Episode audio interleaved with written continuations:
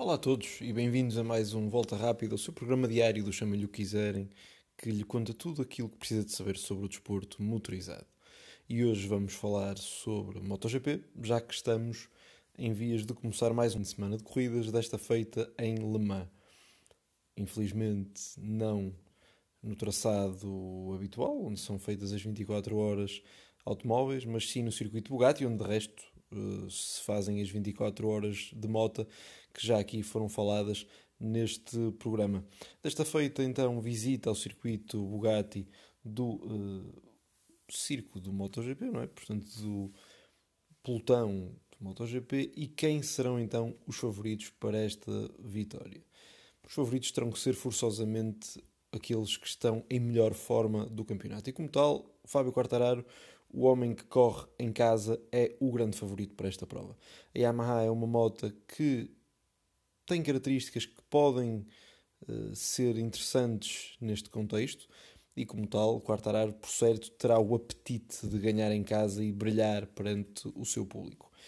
É preciso também destacar a possibilidade de uh, Suzuki, Aprilia ou Ducati estarem eventualmente bem, na medida em que têm estado fortes, sobretudo no caso da Suzuki, tem estado particularmente regular. Não sabemos, no entanto, se o anúncio da sua saída no final do ano irá ou não afetar as prestações da marca de Hamamatsu.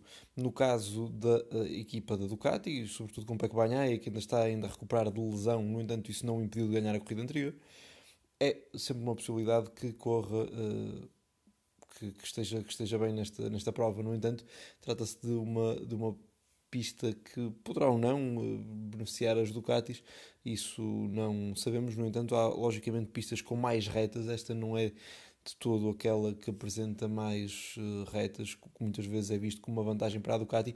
No entanto, a, a secção que vai da, portanto, da curva final uh, até à primeira curva é uh, rápida e mesmo sendo ainda em, com, com inclinação, portanto com alguma curva, pode também beneficiar aí marca italiana. Não, obviamente estamos a fazer um pouco de futurologia, como todas as previsões são, mas talvez venha a aparecer bem.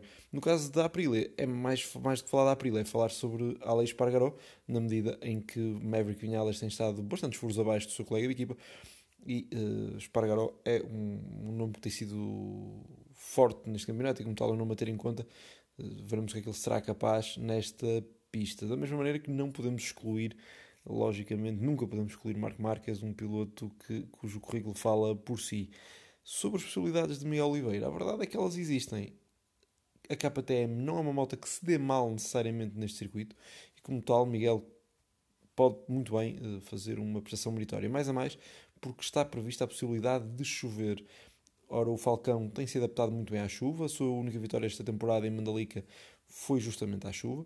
Ele que uh, não tem conseguido que, que a moto ande, aliás, mais do que por culpa dele, a moto não tem estado à altura que deveria estar e, como tal, talvez a chuva ajude a disfarçar essas deficiências da KTM. KTM que, por Pete Bader, veio dizer que pretende, disse taxativamente, pretende renovar com todos os elementos da, da equipa que uh, terminam o contrato no final do ano, nomeadamente Gardner, Fernandes e, claro, Miguel Oliveira.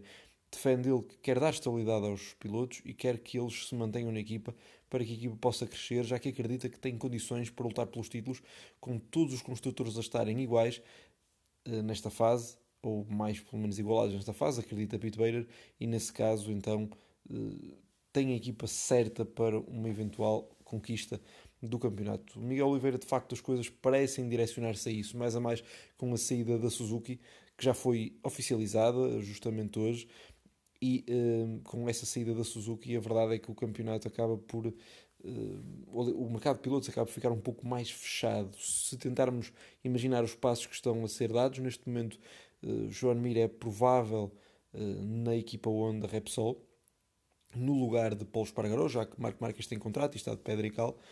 Uh, Paulo Espargaró não tem uh, estado bem, ele próprio disse que a incerteza sobre os contratos faz com que exista alguma falta de confiança, algum receio de errar e isso acaba por prejudicá-lo no cronómetro.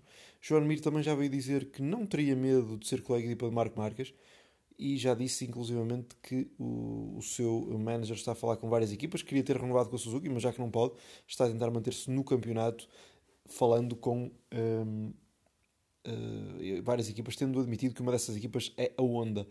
Parece ser um casamento anunciado e de facto acredito que para o ano que vem Marco Marques e João Mir serão uma dupla fortíssima da equipa Honda Repsol. Resta saber se Mir se irá adaptar à condução de Marco Marques, que aliás foi criticado esta semana por Takaki Nakagami, que veio dizer que quando uh, Marques diz que o desenvolvimento da moto tem que parar, então é para obedecer. Uh, e é de facto esse o poder que Marques tem com a equipa da Honda. E voltando à questão da Suzuki e à sua saída do campeonato, Alex Rins afirmou que chorou. Ele que diz que dedicou tudo à equipa desde que ele lá entrou e saber assim daquela forma que a equipa vai sair desta maneira tão abrupta foi algo que foi uma machadada grande para o piloto espanhol. E ele que está numa situação pior do que Joan Mir, a sua cotação no mercado não é tão boa. Acredito que Rins se possa manter, no entanto, não será fácil. Até porque Jack Miller também está no mercado. Ele que foi falado pela KTM que veio negar essa situação. Foi também falado como hipótese na equipa Honda LCR, tendo Lúcio Cecchinello dito que pretende manter eh, Alex Marques e ficar também com um piloto uh, asiático determinado pela Honda, portanto Miller também não trai muitas possibilidades, mas é um nome forte e de facto parece-me estranho se Miller abandonar o campeonato. Junto a isso, Maverick Vinhales não estará também muito bem cotado nesta fase, já que é o seu segundo trabalho seguido de pouco brilho, como tal. Um, eh, prometem ainda algumas indefinições, no entanto, o mercado está uh, mais fechado até porque Fábio Quartararo muito provavelmente irá permanecer na equipa Yamaha, Yamaha que estará em vias de uh, abdicar da presença de André Dovizioso no final da temporada, uh, restando a dúvida se eles o irão manter ou não ainda no que resta da temporada, e resta muito, mas uh, a verdade é que parece que sim.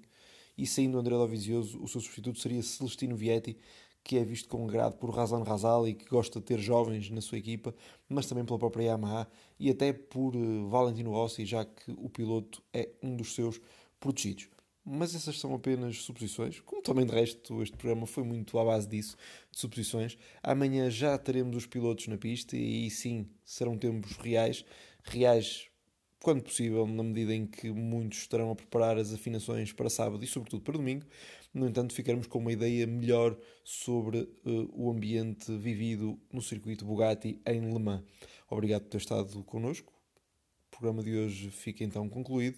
Até amanhã.